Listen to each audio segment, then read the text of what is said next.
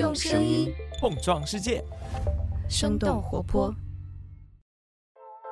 Hello，大家好，欢迎收听反潮流俱乐部的。等一下，别哭，别哭。哎，对，这是我们的最后一期。对我们这一期节目呢，邀请到了我们反潮流第二季的监制徐涛老师，Hello，我在这儿。还有我们的后期同学 Luke。嘿嘿，然后我们三个人想要在这一期节目跟大家坦诚的聊一聊我们做这一季节目的心得和体会吧。反潮流俱乐部。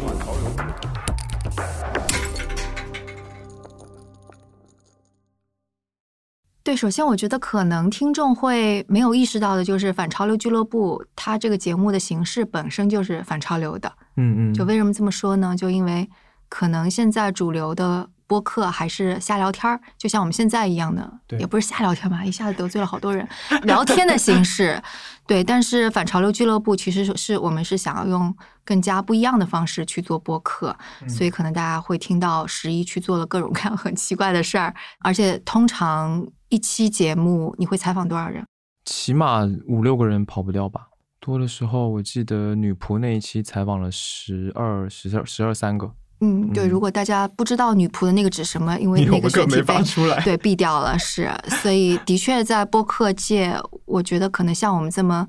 在短时间内尝试做这么多采访，然后做制作的，其实挺少的，是吧？嗯，对。嗯呃，是去年十一月份，也是这个时候我加入公司，然后当时我们一直会讨论说中文播客的问题是什么，就是这种问题。然后有其中有一条我觉得很重要，就是形式太少了。嗯就大部分都是聊天对谈，所以当时就很想做一个不一样的东西。我都加入一个如此专业的播客公司了，当然要搞一点跟别人不一样的。我当时就是很很天真的这么想，对对对，嗯，但其实，在你加入之前，反潮流俱乐部已经在尝试一些不一样的东西了。比方说 Look 在第一季当中也当了主播，对吧？对，做几期跟户外运动有关的，然后采访了一些艺术、街头艺术。对，那个时候的其实操作、采访跟后期制作已经跟我们普通的访谈不太一样了，是吧？对对对，嗯那个时候其实用了很多，呃，比起现在来肯定没有那么成熟，但当时其实已经是先有脚本，然后去采访，采访完之后，大家听到的和我采访的时候其实是不一样的一个东西。就制作的过程中会按照脚本和故事的逻辑把它蒙太奇剪一下，然后再加上音乐，然后呈现出来。对，通常那个时候一期虽然还是单独的采访，但一期采访就已经到三四个小时。对，通常其实我要素材肯定至少有三个小时，然后才出来四十分钟。对，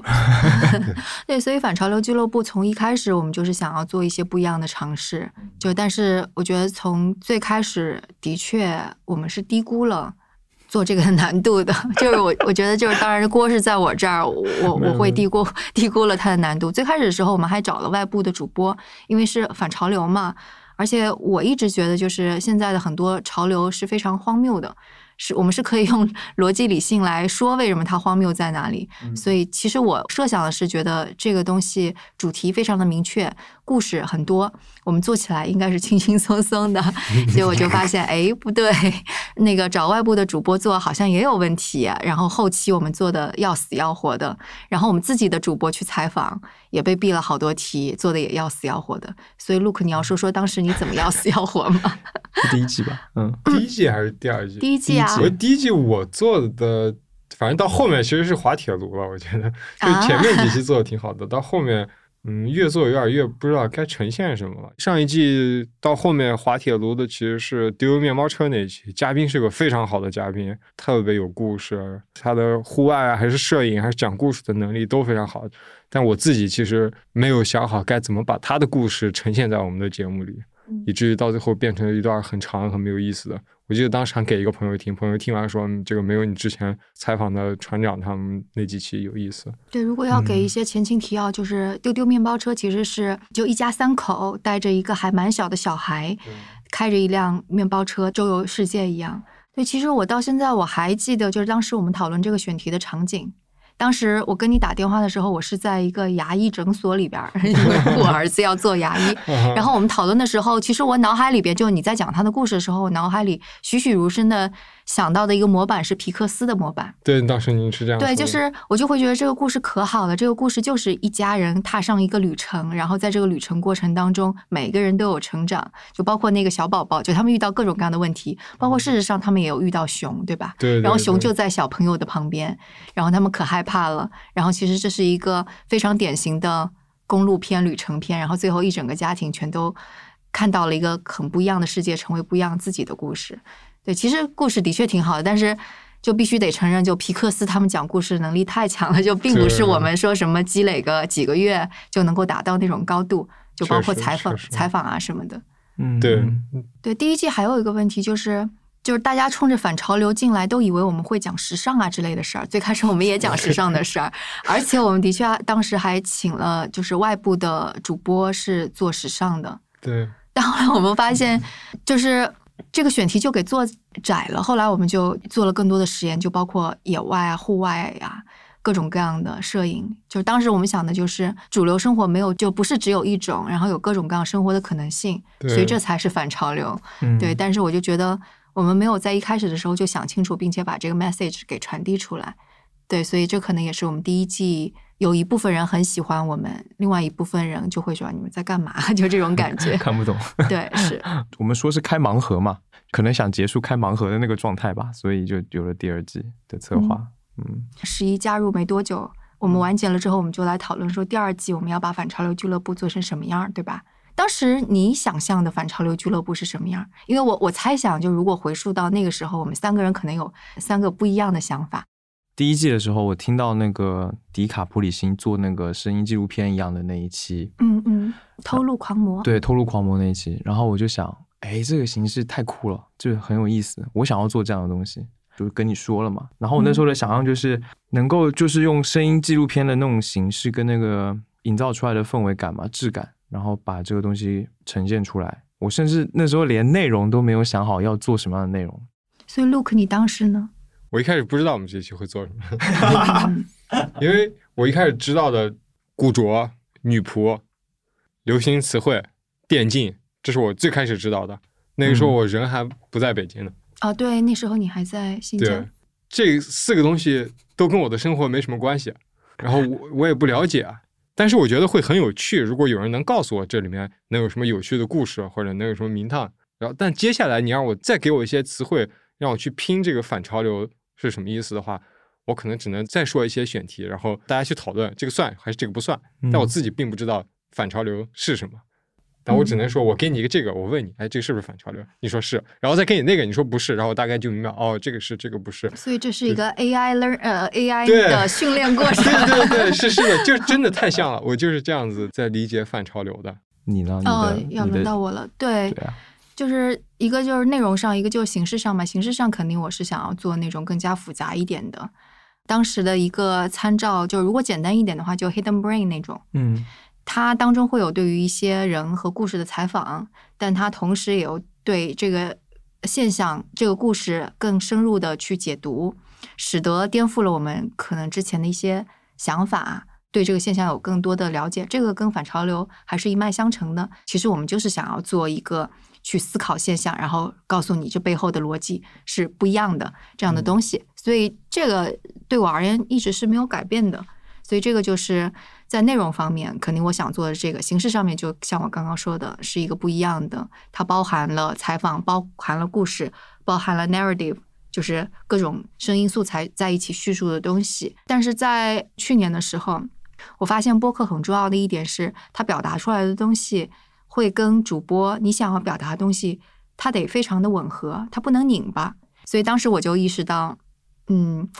可能得要有一个非常有想法、非常有自己特点的主播，他来主导，而不是我站在旁边说你应该这么做，你应该那么做。然后当时我觉得十一应该是属于这种非常有特点的主播。首先，他的外播音室。就十一的歪播音室做的还是挺有自己的风格的，然后另外一方面，我就是我会觉得你对很多东西你你也会有一些想法，你其实也并不是盲目的去追寻你，你通常也有时候也会走一些不太一样的道路啊之类的，所以我就当时会觉得十一可以做这个事儿，而且我应该是留出足够的空间来给十一做这种的事儿，所以接下来就是我们漫长的 testing 过程。简直！哎，你反过头去想，就是我们在漫长的，就是去探索这个阶段当中，你会有一些什么？我印象最深刻的是我们在策划的阶段，嗯，做那个 value proposition 的时候，这个词终于可以念对了，念对了吧？念对了，念对了，终于可以念对了。在做这个的时候，我们反复应该是修改了，开了好几次会。本来定了一百，我感觉我是一个喜欢一些更亚文化的、更冷门的。更我用了“邪门”这个词，对你们都记得。对，第一次你用了“邪门”那个词，我那一次用了“邪门”这个词。而且好像当时我们讨论是觉得，其实你并不邪门，你其实是挺真诚温暖的一个大男孩的感觉，对吧？对，给人的感觉可能不是那种吧，并不暗黑，也不邪门，偶尔爆爆粗口，但也无伤大雅。但是反思性，就包括你刚刚说的那些在内容上的一种反思，那种剖析。就是撕开表面看背后的逻辑是什么的，这个东西也是我是很就是当时就很认同嘛。我就我也想做这样有深度的、有反思性的东西。因为一开始想的时候是觉得很有干劲、很有冲劲的。我觉得这东西我能做，就根本没有意识到这个事情的困难程度是怎么样的，就只是很有信心的样子。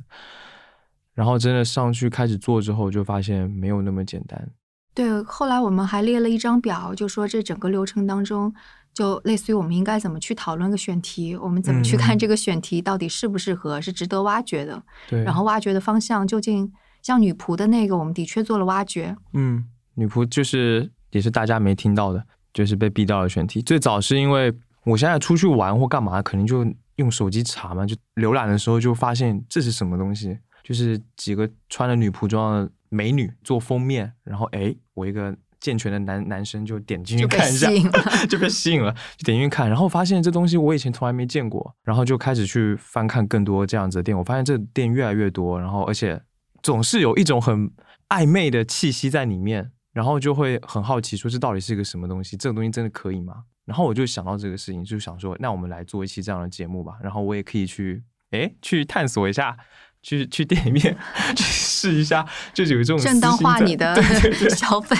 你知道，就是在想这个选题的时候，就只是很单纯的好奇心。然后至于要去挖掘它什么点，然后要去探索它到底什么东西，它背后是什么，就是那时候都是没有没有想的太仔细、太多的。后来其实没有挖掘出什么来，而且我们还跑偏了。女仆店这个选题，我们迪卡普里辛、Look 都参与了，我们三个人都参与了，包括去一些女仆店去现场采集声音啊，然后采访啊，然后大家都。经历了，然后我还找了很多，比如说我甚至找到了远在日本的朋友去问他，就是采访他在日本女仆店是什么样的情况，然后就各方面就做了，真的是采了十几个人，女仆也好，那女仆店的店长，还有一般的人，还有身在国外的人，就是各方面全部都采完了之后，都剪完了，对，是。都剪完了，而且 Look 还不止剪了一次是吗？不是，女仆好像不是我剪的，是是迪卡剪的，哦，迪卡剪的，对。我已经可能是快要说服你了吧，或者是你觉得有点，你可能也烦了，或者是不不不，对你你当中你找了一个角度，然后因为我不懂这个嘛，你找的角度是说这个的确有那个日本原装二次元跟 中国二次元变形的这个差别，对对，所以我就没有多想，我我以为是因为我不懂。对，当时想的角度应该是亚文化，就是从日本到中国之间发生了什么样的变化。嗯，当时你说服我的是女仆店在日本没有软色情的这个成分，但到了中国是有软色情的成分，对，所以就相当于是到了中国它变味儿了。嗯，你是想要论证这个证据？对，已经快要发出了，然后突然有一天晚上，许涛老师发了一条微信过来，那时候我躺在床上嘛，啊，是吗？挺晚的，对，挺晚的，然后我躺在床上嘛，你给我发了一篇知乎的回答。知乎的那个回答，那个人特别牛逼，用了很多什么哲学的，还有就这种历史文化的角度，我记得了，去剖析“女女仆”这两个字所代表的这个含义，就它这个符号后面到底代表了什么，就解释的很深。最后的定论其实就是“女仆”从它诞生开始，它就是一个软色情的一个带有色情意味的词，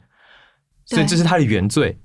对对对，他啊，我记得那个说了，他当时是说，就是为什么女仆好像穿的通常是欧洲中世纪的，所以就相当于是这个概念博到日本来的时候，就已经赋予了男性一种性幻想啊之类的那种。对对对，一下子就 直接被把整个立论就驳倒了，就是然后就发现就啊不行了，然后我当时还挺崩溃的，我还一直在跟徐涛老师聊，我想我想争取一下，争取一下。后来发现我自己都说服不了我自己，那没有办法。哎呀，伤心的历史呀！对呀，就我就觉得那个就是大家会觉得，比方说写出一篇文章来啊，或者你作为一个呃调查类的东西，或者是探究类的东西，好像没有那么难，但其实并不是，因为有很多的线索埋在后面。你采用什么样的论证，你不采用什么，然后谁在跟你讲，你怎么去评价他讲的东西，有百分之多少你是可以采信的？我觉得这个其实还是蛮难的事情。就是那个判断力，还有对是，对，就是很重要。当时的判断力就也不足嘛，可能也是功课没做足，就等等的，就各种各种情况发生。对，后来我就觉得，就是这个部分其实的确对于一个之前没有做过记者呀，或者相应的这种调研的类型的人，其实是挺难的。就是其实那个有一大部分的训练，就是你如何快速的去做那个研究，嗯然后你怎么去判断哪些。材料是有用的，然后你再去验证这些材料，然后你再把它通过一种有结构的方式去组织起来。我觉得这个其实是要经过大量训练的。就的确，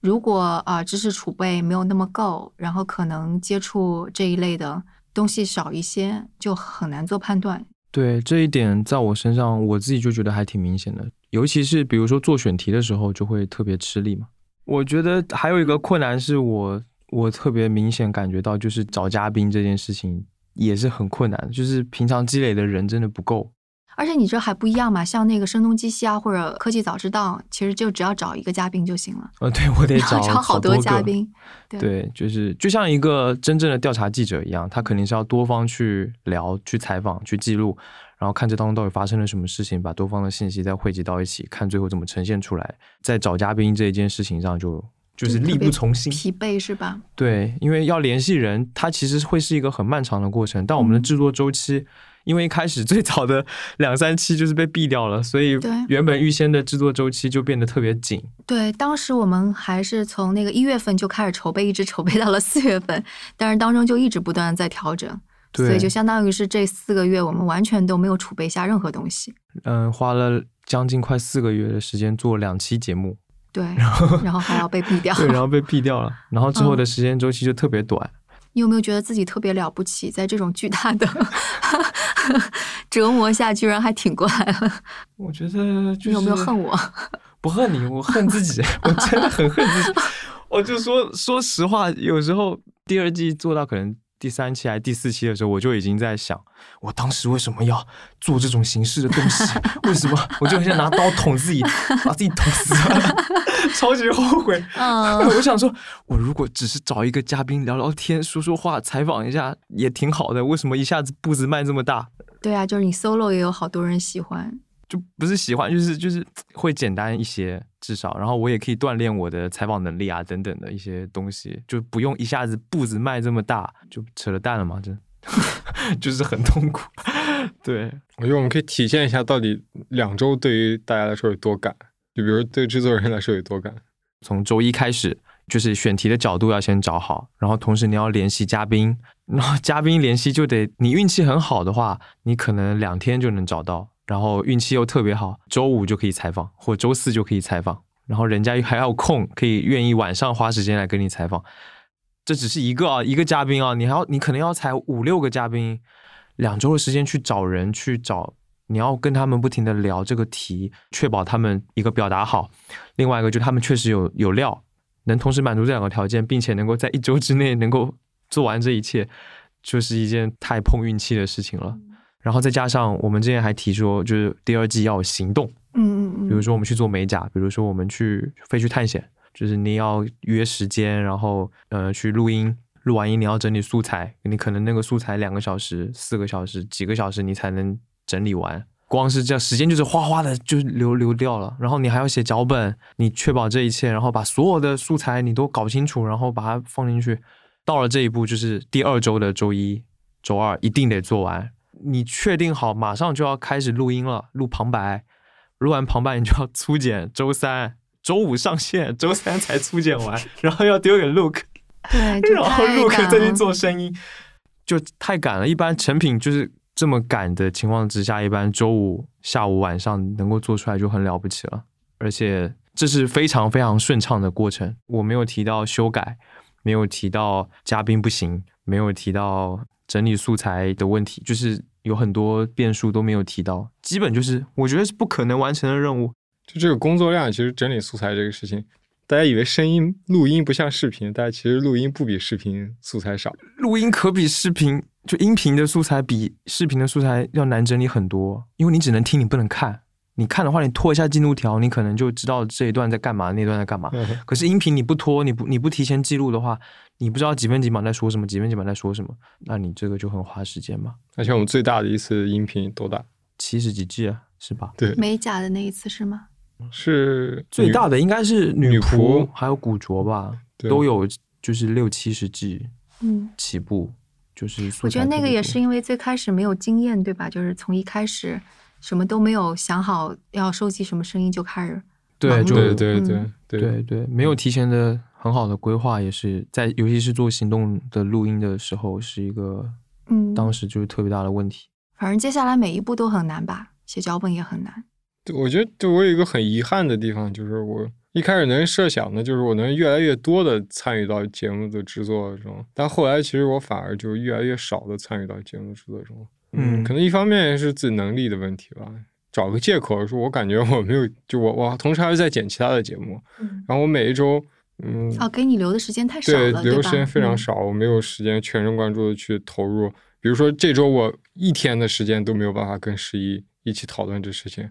然后他已经做一半了，然后下一下一周我可能有一天的时间可以，但那一天已经没法再参与进去，然后再一块儿讨论一块儿去执行了。然后以至于到后面我完全没有从想选题这个地方就没有办法，然后他想到的选题跟他一起想角度，想角度这事情不是花一天时间就立马我就能想到的，因为自己的积累有限，我得要多花一点时间去仔细的研究资料，然后可能才能想到一些，而且还未必能想得好，所以就有点负循环吧，就越来越到后面我就彻底就退到只管后期那一块儿了，我觉得还嗯挺、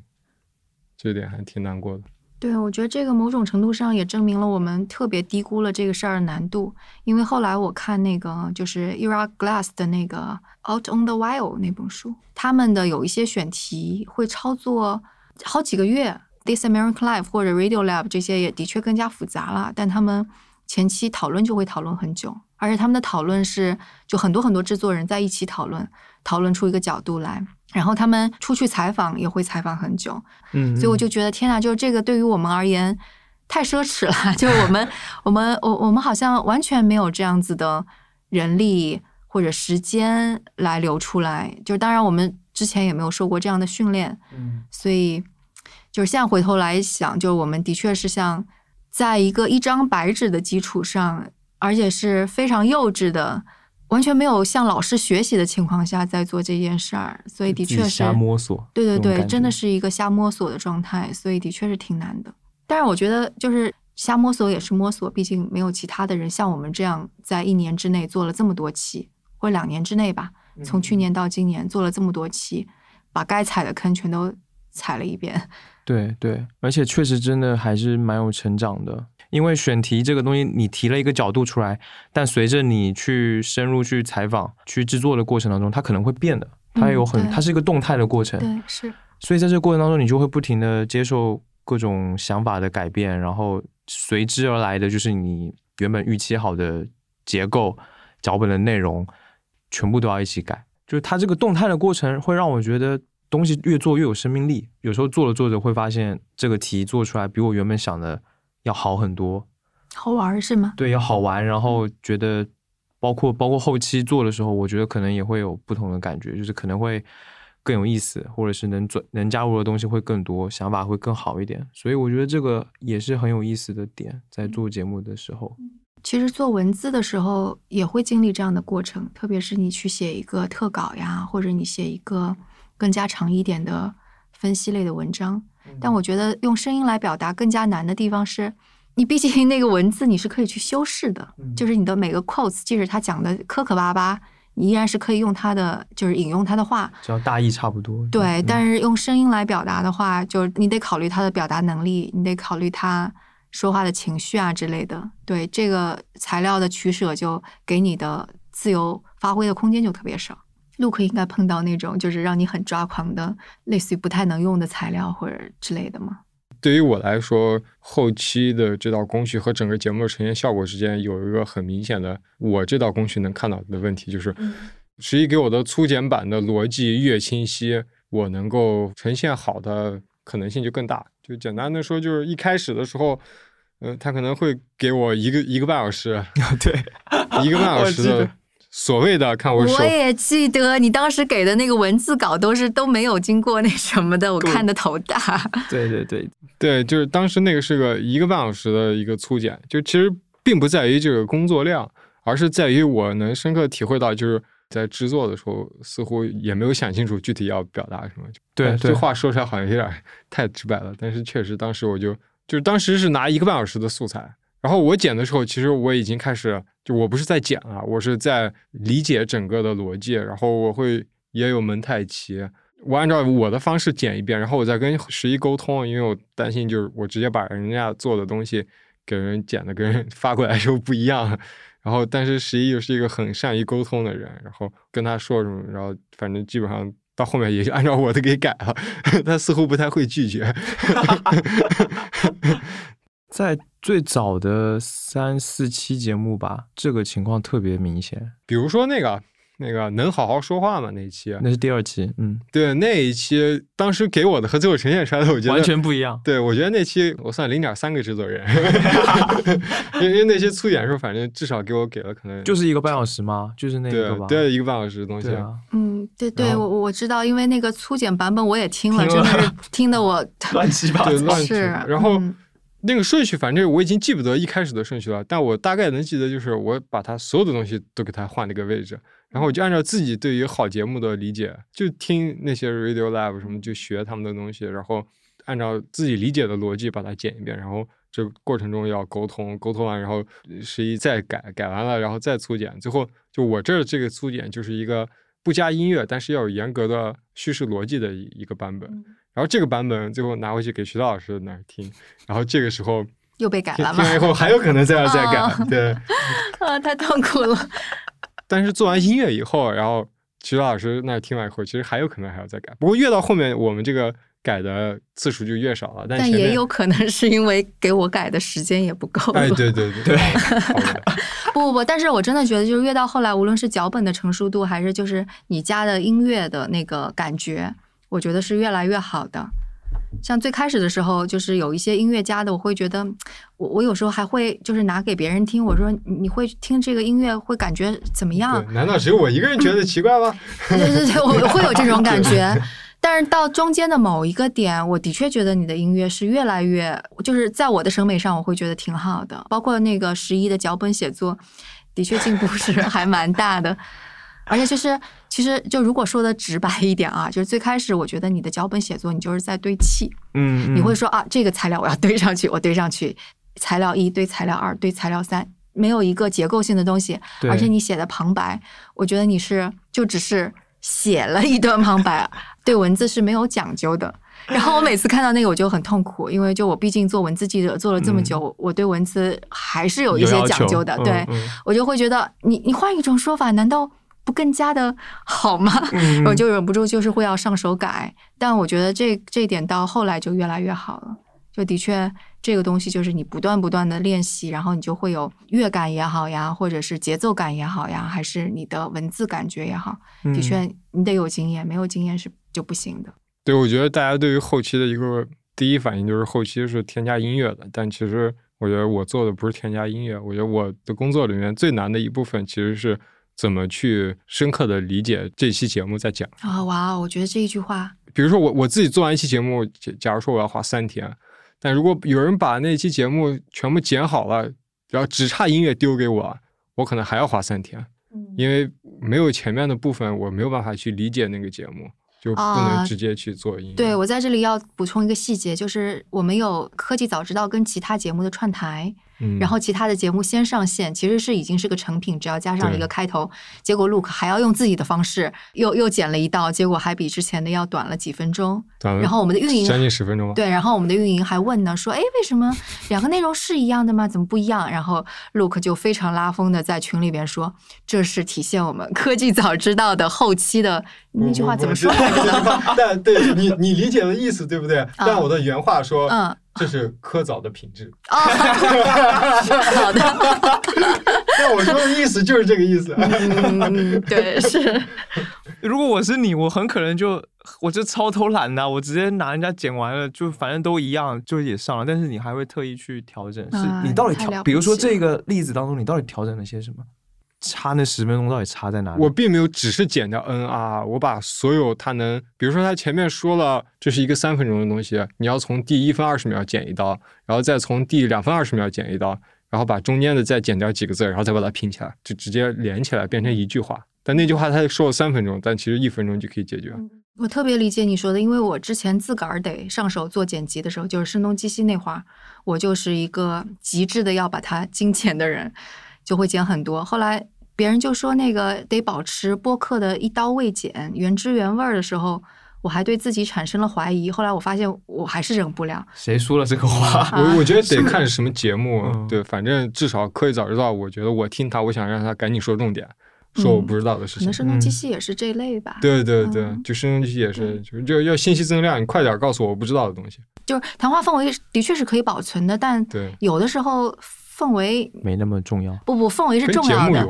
但是就是就是就是有时候氛围也太多了，你就可以减掉一点，你就保留下能够支撑起这个节目氛围的东西就行。就是足够就好。对，嗯就是对那叫什么？你经常说那句话，呃呃，如什么如无必要勿增实体啊？对对对对，是如无必要勿增实体。哎，所以你自己会反过头去听最开始的音乐是什么感觉？尬尬 拙劣，拙劣也没也没那么糟吧。我前阵子还在听第一期那个去电竞学校采访的哦，电竞那个整个就完全没有停顿，就当时都已经改完了。我记得当时还跟我说了，此处要保留一些留白，要有呼吸。对对对太快了。我现在听完还是觉得怎么这么快，我要疯了。这什么节目？就是因为你科早做多了，然后就停不下来了。哦，也是，也也啊，就有有原因。对，对我感觉可能是这个我。要是剪科早剪多了，突然剪一期声东击西，就会剪得很快，哦然后我会再听一遍，然后再刻意的把呼吸再再给它留白，再补回去。对，可能就是经验丰富了之后，你就会对各种各样的就更加游刃有余。我我说在脚本那方面，十一的进步还有一个体现就是，我觉得看的时候跟听的感觉是不一样嘛。所以我从当中的某个时间点开始，你把粗略的脚本发给我，我都是用滑屏来听的，就用手机的那种机器的声音把它全都读起来。嗯嗯，最开始的时候太痛苦了，就包括那个就 Steve，就是他讲的那么好，对吧？我依然听得非常的痛苦，就是就大段大段，然后没有间歇，没有停，然后你当中也没有呃补的旁白啊之类的，对，对。然后但是到最后一期，就是我们的上一期讲那个整容的这个事儿的时候。我即使没有音乐，而且是机器读的，我照样轻轻松松听下来了，而且我还听得挺有滋有味儿的。嗯。然后我觉得嗯这个就某种程度上证明你的脚本已经比之前成熟了很多了。唉 我不知道你有没有注意到这一期脚本是跟嘉勋的很像，就向嘉勋学习。我就是直接看他是怎么写的，然后我就模仿他写的那个方式，跟那个感觉跟那个节奏吧，怎么把它融进去。在写的时候已经把那个语言先编辑一遍了，嗯。当然这样做肯定更费事，就是就是，但是效果就会更好啊。对，所以就是最后一个版本，我看了就是要给你 feedback 的时候，我觉得我是在改以前就是我们的那个成熟记者的东西，就比方说我开头会说，就是我开头会说啊，你要就是补充一点这个，我怕怎么怎么样，嗯，就就嗯。已经不是去着眼于什么细枝末节的感觉，这里不对那里不对的了，而是嗯可能从通盘上在考虑这些东西了。嗯，对大家都有成长，对啊，嗯真的很好。对啊，然后我自己有成长嘛，就之前其实我也不知道，说实话我也不知道 怎么写脚本，对吧？然后自己还赶紧去恶补那个什么救猫咪之类的东西，对，你在监制这个位置上应该很痛苦吧？我挺痛苦的。就是痛苦的可能是几方面，一个是就时间本来很紧，然后看脚本，然后改脚本，然后一遍一遍的听，你就麻木了。而且你就觉得啊，我干嘛要听这个东西听这么多遍，好难受，对，会这样子。然后同时我也意识到，就是其实这也是一个沟通的过程。就嗯我觉得，就是刚刚 Luke 说十一是一个善于沟通的人，但我意识到，也许我不是那么善于沟通的人。可能当中我怎么去表达我的意见啊，然后怎么去让我说的东西，可能你们意识到啊，原来这这个是有道理的，或者你们会愿意跟我讨论这个到底对还是不对。嗯嗯嗯，我觉得这个可能当中也也有一些那个摩擦，对吧？嗯对，然后包括自己在学说到底怎么样，在各个不同的阶段给 feedback。比方说选题阶段，我应该给出什么样的建议？就最开始的那种完全撒手，说让制作人自己去探索，我觉得这不是一个好的给出反馈意见的方式。其实，在那个时候就应该一起去讨论，嗯就而且是应该用一起去说它背后可能有什么逻辑的方式去讨论。然后接下来说，到底在什么样的阶段我们应该碰一下，是我们踩到了什么样的内容，然后结构应该怎么样，而不是一直说等到制作人就已经完完全全把脚本都写好了，我们再来说，哎，你这个没踩，哎，你这个逻辑上有问题，对吧？这个其实就很麻烦对所以后来就是我们意识到，就整个这个制作的过程，因为涉及到很多很多人，其实它也是一个流程管理的问题。对嗯，它不是一个仅仅是一个说，像一个人做节目，你去找一个人采完，然后你自己把整个流程给把控好的事儿，这是一个团队的协作流程的事儿。感觉之后如果再上这样的项目，可能就会更加成熟一些了。诶，那就是你最满意的一期是哪一期？诶，等一等，你们俩分别想一想，你们各自的答案。好，十一先说，嗯每一期都是比较喜欢的啦，但是嗯、呃如果要说硬要自己的孩子是吗？对啊，就是都是参与到其中，然后但是硬要说一个最喜欢的，恐怕还是喂男人一点，就是美甲啊，的那一期，美甲的那一期，嗯，那期应该是第三期。首先是我觉得这个题对我来说特别有意义，就是我能 拉着我们办公室的男生去做美甲这件事情，首先就很酷嘛，不是一般人会做的事情，而且他们还愿意配合。另外就是我一直觉得男性的这个话题就是很值得去讨论，因为现在讨论女性的话题太多了，但是讨论男性的话题却很少，而且讨论的哪怕是讨论大部分都是负面的，或者是就不是带有那种反思的或者是人文的那种色彩去讨论吧。我觉得很缺乏这个，所以那一期我特别想做，就是我觉得这东西很有意义，然后我自己也比较关心。再加上 Steve 的当时的采访的一些内容，我觉得就就特别好。那 Look 呢？你呢？我喜欢的有一期比较明显的是火星移民移民火星的那一期啊，你最舍不得的物品，嗯嗯，因为那期其实是有一个被弃的版本的，不知道的，好像。嗯，对对对，有些人知道。对对是是请了仲卿老师和宝婷老师，对啊，居然仲卿老师跟宝婷老师 这样子的，对啊，KOL 我们都能够避掉选题，真是。之前做仲卿老师和宝婷老师做嘉宾的那期的时候，我加了太多跟太空有关的东西了，但是我心里是清楚的，我们讲的并不是一个要去太空的故事，我们其实是要通过这些东西来体现出人最根本能共情的地方和和挖掘那些能共情的故事，以至于那一期就是至少在声音设计这部分听起来就有点不伦不类的，就是被气的那一期，因为它根本就不是一个讲太空的东西。然后我太空的东西又没有把它做的真的就像听起来像一个太空的声音大片一样的那种。第二次重新做，其实间隔了有一个多月吧，两个月。嗯然后我们很认真的讨论了要做什么，要讲什么。那天我十一迪卡，迪卡，然后我们在底下讨论很多可能性，对吧？然后你在嗯，十一还拿了一个本子出来，然后写一写，然后又划掉，写一写又划掉，然后反复有很多，然后最终决定了选了两个嘉宾，咱们的迪卡，一个是呃楚楚乔乔，，嗯，然后当时说实话，这个期在做的时候，我都我都没有想象到这期会呈现成什么样子。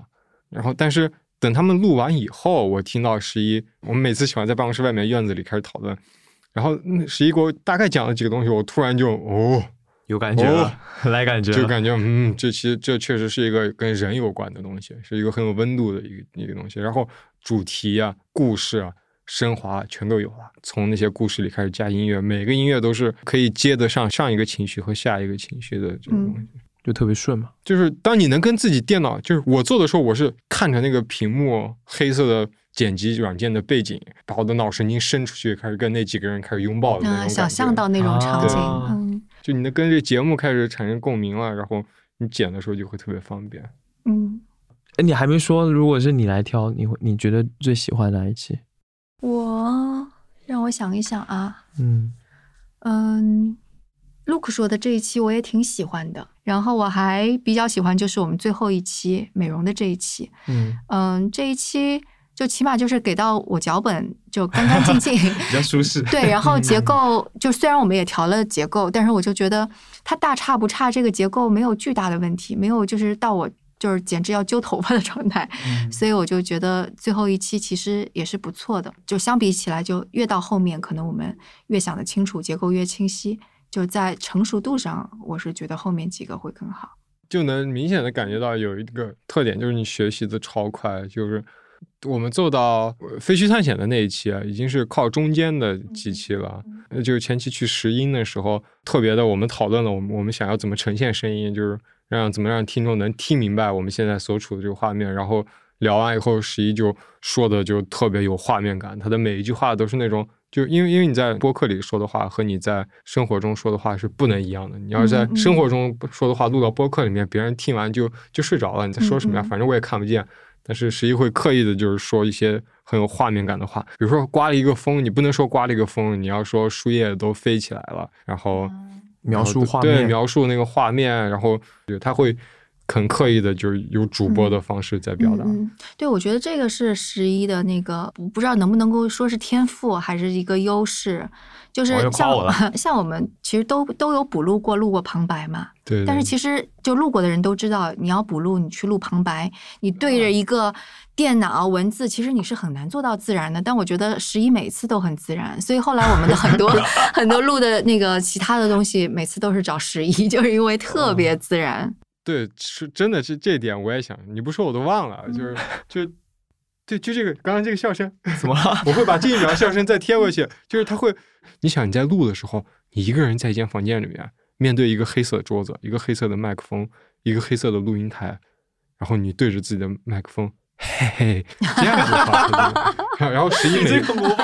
然后十一每次都是这样录的，嗯，对，每每一个小细节都在里面，你可以听见他的嘴角，他笑了，然后还把那个声音发出来了。对对对，我我觉得特别好，可能比较会演吧，我也我也不知道，真的就是，要么就是之前外播音室录了太多期了，所以可能就录出点感觉来了，经验嗯之类的，对对对，对，所以就是其实的确是，我觉得所有的事儿你都得有。经验积累，就我们做反潮流俱乐部，我觉得现在回想起来不成功也是情理之中。真的，我们就各个流程上面各个环节，我们积累的都太少了。嗯嗯嗯。我想说一个特别真实的东西，每一周那周有反潮流的那周，其实我是一个特别特别充实的状态。其实我心里面特别开心，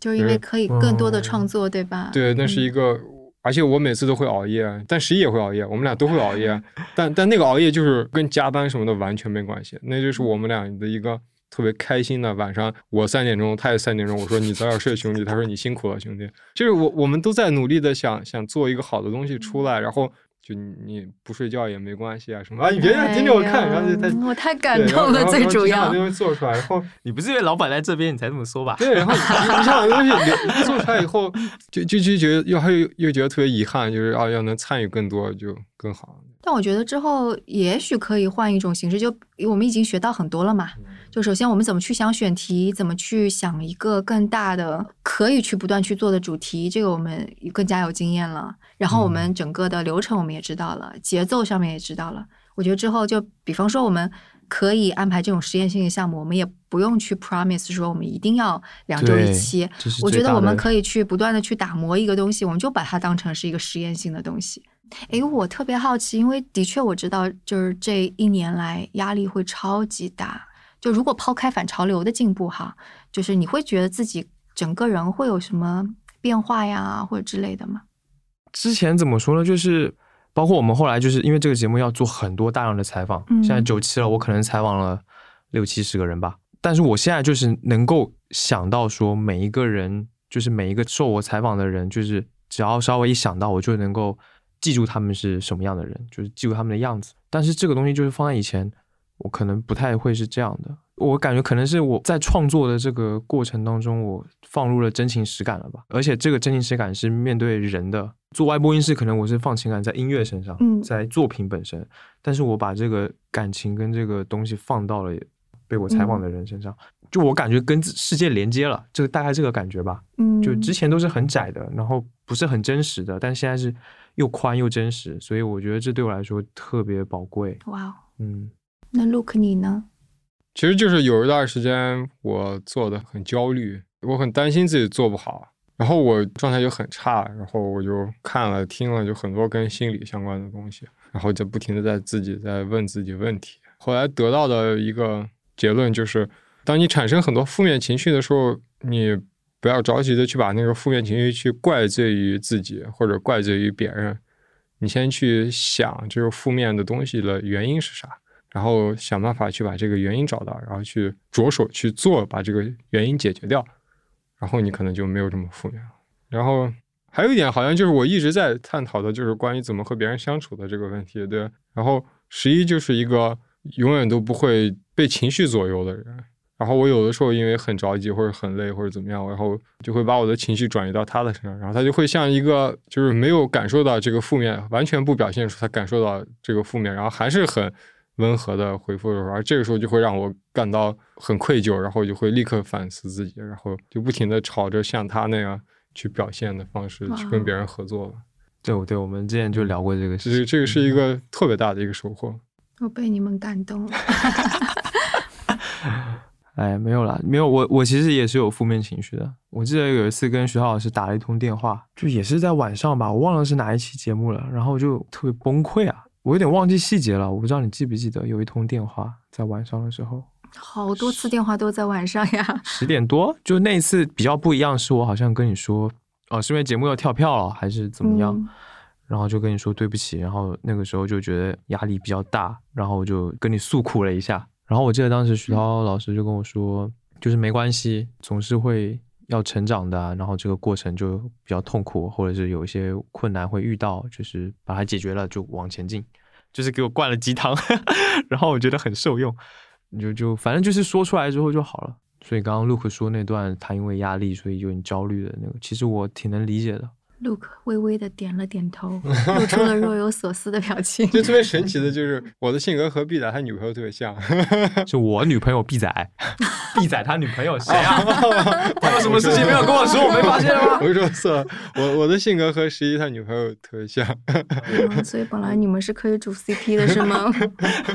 所以可能就特别默契吧。这么说，我跟 Look 的友谊就是因为反潮流，所以就变得特别的。兼顾，然后就我们就特别的，working couple，对，真的是因为这个。